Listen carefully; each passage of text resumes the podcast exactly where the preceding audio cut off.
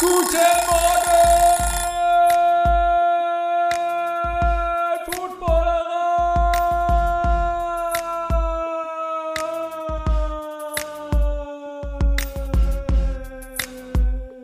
Und zum zweiten Mal frohe Weihnachten an euch da draußen. Der zweite Weihnachtstag ist angebrochen und ihr hört das Frühstücksei aus der Footballerei. Ein, eine kurze Version, ähm, habe ich gestern auch gesagt. Und dann war es doch über eine halbe Stunde lang. Mal gucken, wie lang das wird hier. Aber es sind nur drei Spiele. Da gehe ich relativ schnell drüber, würde ich sagen. Denn am Ende verweise ich dann lieber auf unsere Montagssendung heute Abend, die auch bei YouTube und Twitch äh, live äh, passieren wird und die es danach dann auch als Podcast gibt.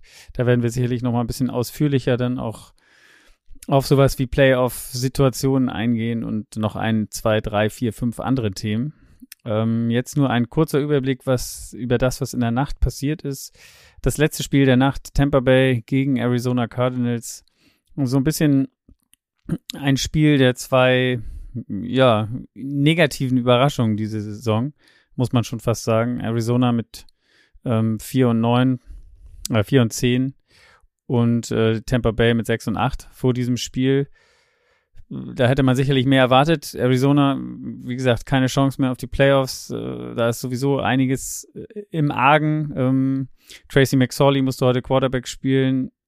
Kyler Murray ja lange verletzt und da bleibt es auch spannend. Also der wird irgendwie Anfang Januar erst operiert und dann geht man von einer Heilungszeit von neun Monaten aus. Bedeutet, also sein ACL soll irgendwie komplett ersetzt werden. Das heißt, das äh, bedeutet dann wohl, dass es, dass er neun Monate ausfällt. Das heißt, er wäre erst im Oktober wieder da.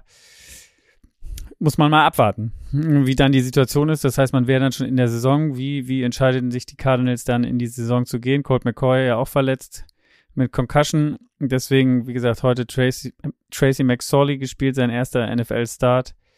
Und ähm, das dann gleich gegen Tom Brady und die Buccaneers wobei ja die Buccaneers jetzt nicht wirklich großartig angsteinflößend sind in dieser Saison. Und das hat sich dann auch ähm, in diesem Spiel fortgesetzt. Also äh, es war lange, lange sehr, sehr, sehr zäh, kann ich sagen. Also ich bin das ein oder andere Mal eingenickt. Und äh, denn ist, ja, bis ins vierte Viertel stand es 6-6, jeweils zwei Field Goals auf, auf beiden Seiten. Das war's mehr oder weniger, was die Offenses äh, zustande gebracht haben. Das war wirklich nicht nicht sehr viel. Ähm, dann ging's rund, könnte man sagen. Vierte Viertel äh, hat sich dann gelohnt, wach zu bleiben. Dann erst sind die ähm, Cardinals mit 16 zu 6 in Führung gegangen und dann passiert das, was, wenn die Tampa Bay Buccaneers irgendwie gewinnen, dann ist es immer, äh, ja, Mitte des vierten Viertels, Ende des vierten Viertels, wenn wirklich der Schuh drückt, äh, dann, dann, dann performen sie auf einmal und äh, schaffen es dann ihrerseits auch einen Touchdown und noch ein Field Goal aufs Board zu bringen und mit 16 und 16 quasi in die Overtime zu gehen.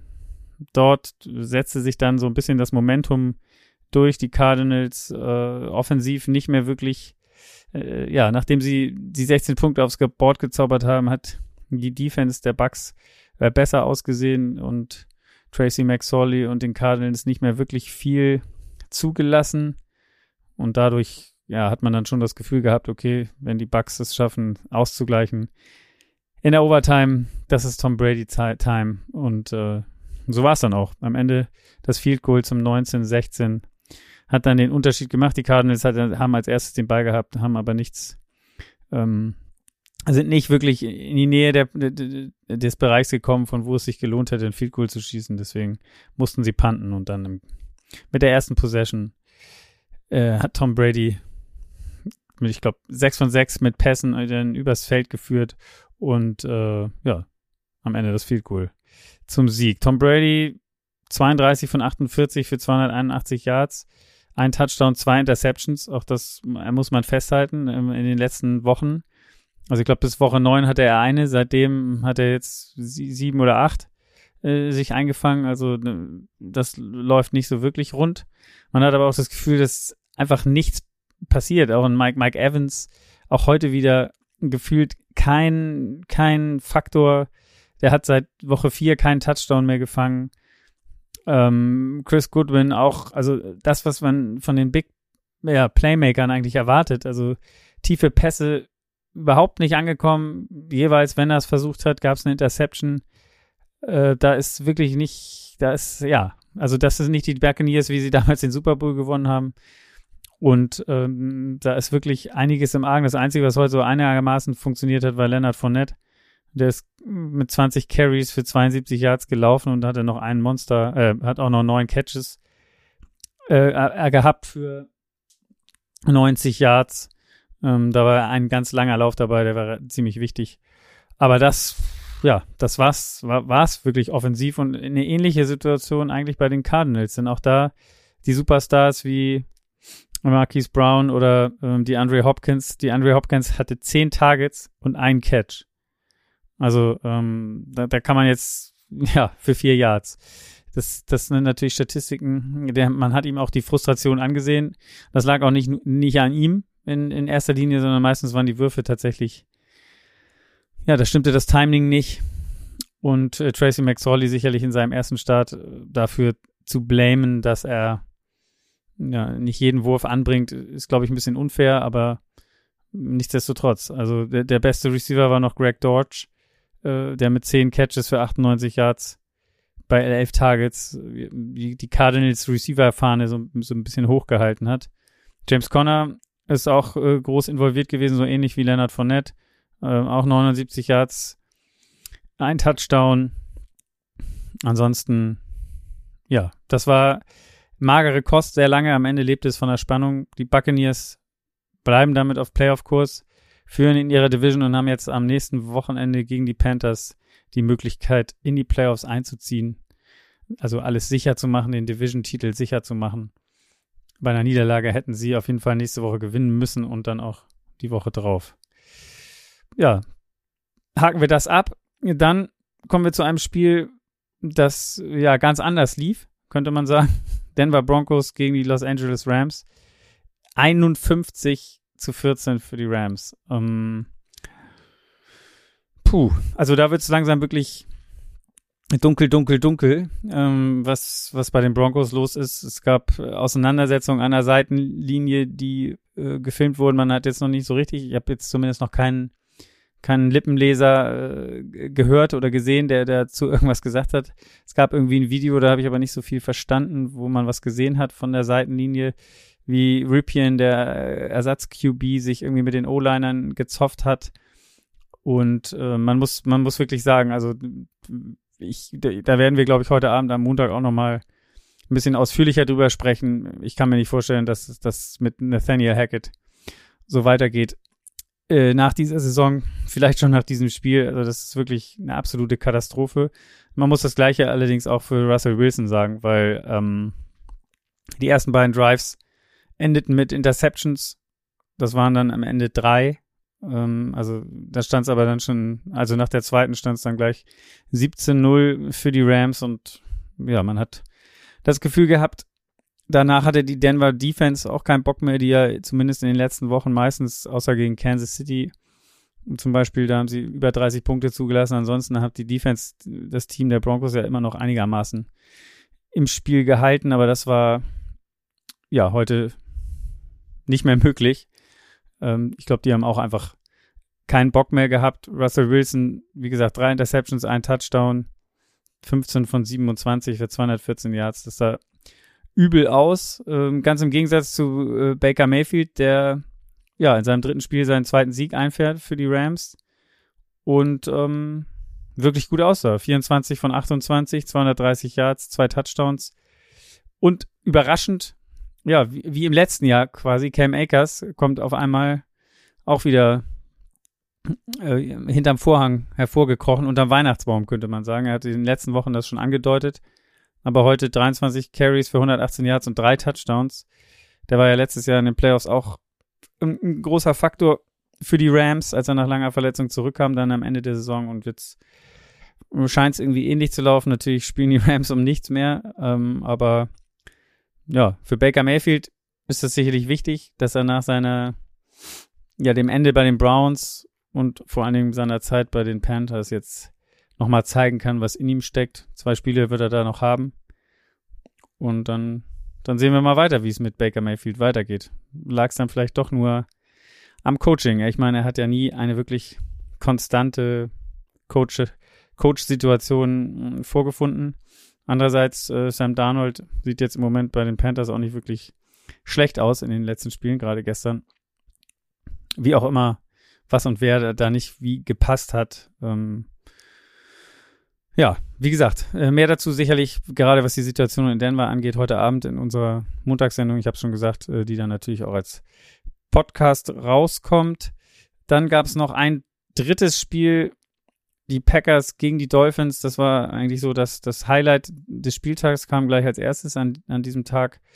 Äh, die Packers schlagen die Dolphins mit 26 zu 20 und das war irgendwie auch ein, ein komisches Spiel. Also die Dolphins eigentlich gut losgelegt, klar geführt mit 20 zu 10. Die Packers, ja, defensiv eigentlich nicht, nicht wirklich im Spiel gewesen, nicht wirklich ein Mittel gefunden. Es gab tierisch lange, ähm, ja, Big Plays äh, für die für die Dolphins hier wieder natürlich Tyreek Hill, Jalen Waddle, die die beide wieder über 100 Yards äh, an Pässen gefangen haben. Äh, Tua hatte, ich glaube, zwischenzeitlich eine Statistik von, er hatte bei neun angebrachten Pässen, also er hat auch über 310 Yards geworfen. Da war der, der, der, durchschnittliche Distanz des Wurfes lag bei knapp 20 Yards oder sogar knapp drüber. Also, ja, unglaubliche Statistiken eigentlich. Ja, und das, das Spiel, die Dolphins hatten gefühlt eigentlich alles im Griff. Aber dann, ähm, ja, so, so kurz vor der Halbzeit war so ein bisschen, kam der Knackpunkt auf dem Weg zu, zu, um die Führung auszubauen in einem Drive, der gut lief, hat dann Raheem Mostert äh, gefummelt. Die Packers bekommen den Ball, verhindern so, so die Punkte und äh, ja, dann geht's in die Halbzeit und man kommt wieder raus und es ist auf einmal gefühlt ist Tour äh, ausgeschaltet. Also der, der muss irgendwas in, in der Kabine gefühlt zu sich genommen haben. Der war am Ende, äh, ja, nicht mehr wirklich, nicht mehr wirklich auf dem Platz. Es fing dann an, drittes Viertel, Touchdown für die Packers zum 2020. Die hatten, ähm, das habe ich unterschlagen, kurz vor der Halbzeit dann nach dem Fumble noch ein Field Goal gemacht zum 13-20, so ging es dann in die Halbzeit.